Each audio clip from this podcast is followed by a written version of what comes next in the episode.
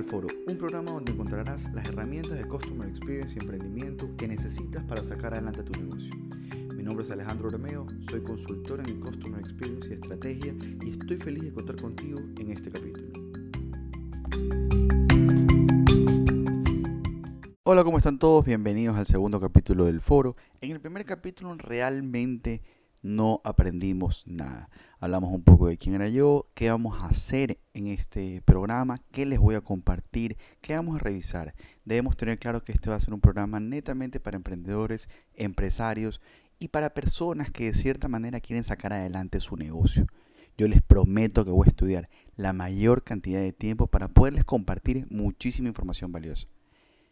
El día de hoy vamos a revisar algo tan importante como el correo electrónico. Específicamente vamos a hablar un poco del email marketing. ¿Y qué es esto del email marketing? El email marketing no es más que ofrecer ofertas, hacer una estrategia comercial con nuestra base de datos de clientes utilizando el correo electrónico.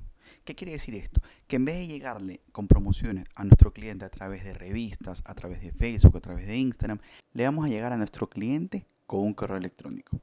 Y aquí viene la gran pregunta. ¿Sirve? ¿No sirve? ¿Qué tan eficaz es?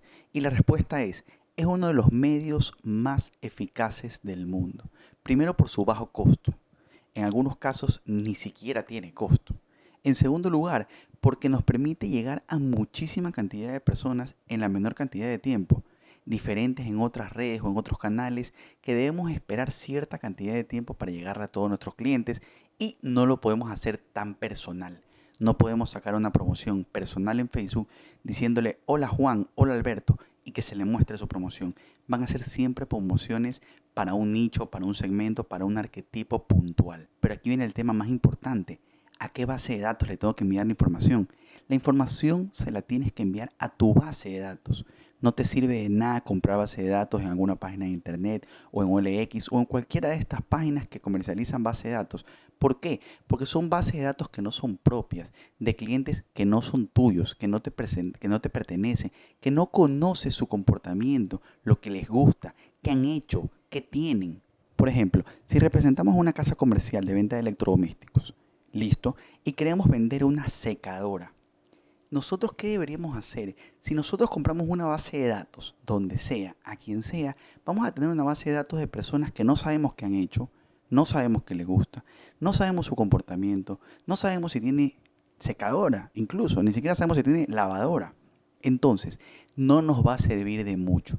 Mandaremos una base de datos de 500.000 clientes y seguramente el porcentaje de conversión va a ser muy, muy, muy bajo y las otras personas a las que le llegó y no le interese lo van a considerar algo invasivo y seguramente los clientes enviarán ese correo a bandeja de no deseados.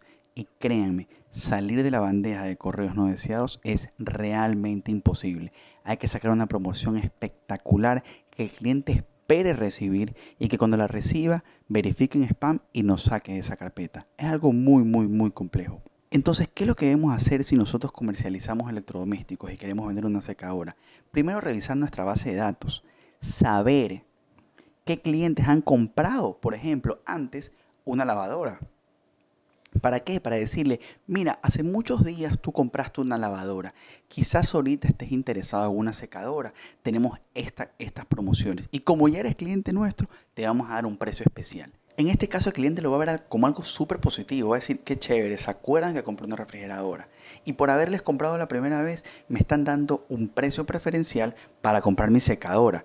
Que me gusta esa compañía, siento afinidad por esa compañía. Y el momento que empiezan a ver estos gestos, los clientes se van haciendo fieles, se van enamorando de las marcas. Por ejemplo, si somos en cambio un negocio que tiene un producto rotativo, que la gente consume periódicamente, ejemplo, digamos que somos un restaurante, hay mensajes súper potentes que podemos diseñar para nuestra base de clientes. Si un cliente no ha comprado últimamente, no ha regresado en un mes, dos meses, tres meses, podemos enviarle un correo diciéndole, hola Alberto, ¿qué ha pasado? ¿Por qué no has vuelto? Te cuento que si vienes este mes tenemos una promoción para ti. Y si no quieres regresar, dinos por qué, qué podemos hacer para mejorar. En este correo electrónico vamos a tener dos, vamos a haber matado dos pájaros de un tiro. Pero en primer lugar, vamos a poder obtener información de qué hicimos mal y nos va a permitir mejorarlo. Y en segundo lugar, vamos a tratar de que Alberto se sienta cómodo con el mensaje, diciéndole, oye, no has regresado. O sea, sabemos que fue y que no ha vuelto a ir. ¿Por qué? Porque cuidamos nuestra base de datos. Entonces, puede ser un mensaje que genere cierto tipo de empatía con el cliente. En segundo lugar, ¿para qué más podemos usar nuestra base de datos? Para compartir información útil, información valiosa, información que el cliente considere valiosa. Volviendo al ejemplo de la casa comercial, si nosotros vendimos una secadora, quizás al cliente no le va a interesar una oferta de una secadora. Entonces no le vamos a mandar una oferta a una secadora. Quizás lo que le interese es que le agreguemos valor con información que él no sabe.